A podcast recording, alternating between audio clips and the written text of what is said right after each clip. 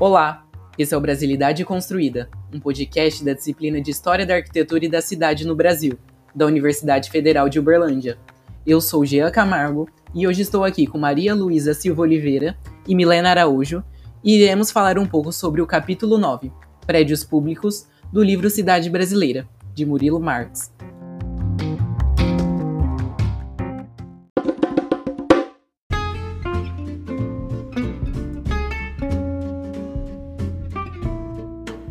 Falando-se no contexto de colonização, na América, houve diferentes tipos de ocupação do espaço e, por consequência, diferentes tipologias arquitetônicas de prédios públicos que foram impostas pelos colonizadores. No contexto brasileiro, sobre o domínio luso, observa-se que na maioria das vezes não houve a presença de edifícios públicos, símbolos da organização do Estado, adequados, sendo que em muitos casos eram até inexistentes. Contudo, há exceções, há notáveis edificações públicas que persistem até os dias atuais no contexto urbano. Viu-se erguer prédios nobres, típicos e adequados. Além disso, viu-se a repetição desses mesmos. Isso tudo deu-se principalmente ao iluminismo no fim do domínio português, onde ideias de renovação e mudanças políticas necessitavam de novas construções oficiais. A arquitetura civil pública no Brasil sempre foi diminuta e discreta, mesmo depois das novas necessidades das mudanças políticas influenciadas pelo iluminismo. Pode ser ligado ao processo histórico que influenciou essa arquitetura brasileira tímida, o caráter itinerante das repartições e funcionários públicos. Por ser característico essa volubilidade, com exceções, não foi despertado o anseio por uma arquitetura preservante. Além das novas ideias na política, Outros fatores que abriram espaço para construções significativas foram o crescimento urbano e das riquezas da coroa.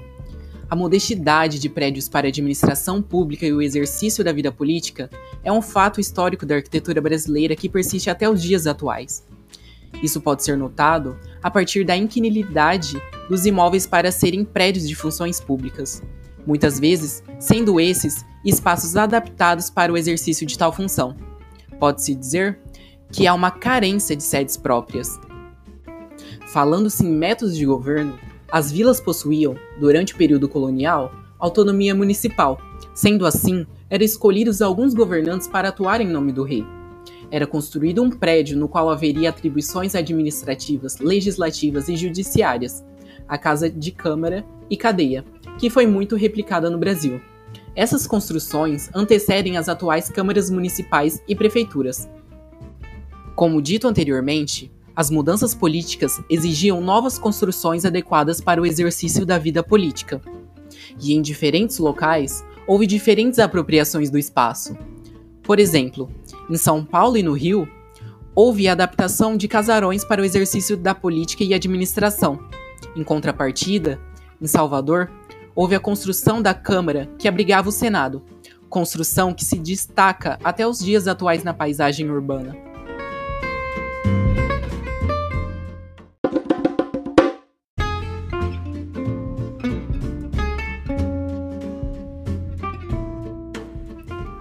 Apenas a Casa de Câmara e Cadeia administrava tudo? Pode-se dizer que as instalações de regulação econômica foram as mais relevantes do passado, as chamadas Casas do Quinto e Casa da Moeda.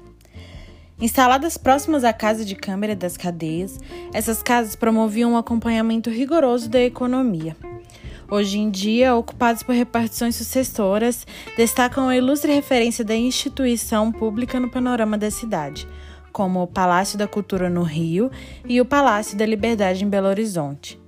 Diferentes dos arranha-céus, que concentram setores burocráticos, a disposição urbanística, como vista na Esplanada de Brasília, destaca a imponência da cidade.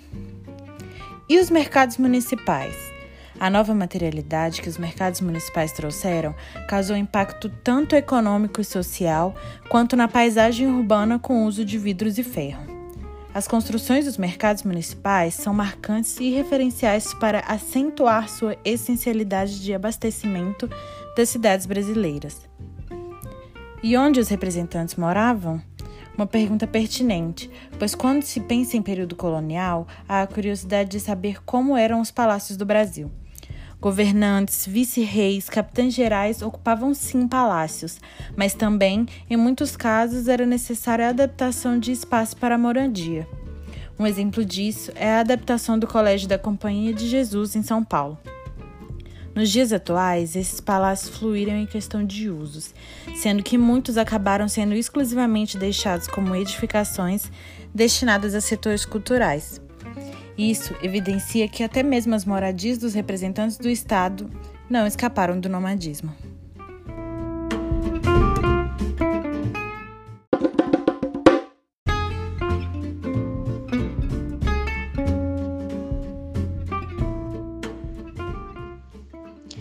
Havia prédios públicos de lazer os prédios públicos de lazer, que abrangem a cultura e educação, registram as mudanças nas medidas políticas e na economia das regiões. No regime colonial, essas instituições eram quase escassas e os teatros, por exemplo, refletiam a economia. Depois da independência, as regiões mais enriquecidas tinham os teatros maiores e ornamentados, refletindo também a urbanização do país o Teatro Santa Isabel no Recife, os municipais do Rio de Janeiro e São Paulo, entre outros, referenciam muito bem o processo urbano do Império ao início da República. Há ainda outros estabelecimentos que surgiram com as mudanças políticas e sociais, como a conversão do Palácio Imperial da Quinta da Boa Vista em um museu nacional com a instalação da República, dependências em Brasília para o Arquivo Nacional, os estádios como Maracanã, Morumbi e Mineirão exprimem a recreação do dominante da população, o futebol. As novas escolas refletiam a importância da educação pública por parte social e do Estado e Brasília. Diante de todas as dificuldades da instalação de prédios públicos adequados, Brasília mostra-se como um exemplo de cidade com construções funcionais e expressivas, onde na Praça dos Três Poderes o Congresso Nacional ganhou uma sede adequada e monumental que expressa sua função institucional. Além do mais, temos o Palácio da Alvorada, que é a moradia dos representantes do Estado, afastado da cidade, assim como tantos outros passos em outros estados, revelando assim uma tradição que ainda persiste nos dias atuais. Contudo, o desenvolvimento e desdobramento das questões políticas e o amadurecimento urbano vão sempre causar a necessidade de novos espaços, como as crescentes construções modernas, para instrução e formação superior, então, seja ocupando os edifícios, sucedendo suas antigas funções, lhes dando novas ou elaborando novos tipos arquitetônicos, os novos tempos sempre vão precisar de espaços dignos para abrigar seus ideais.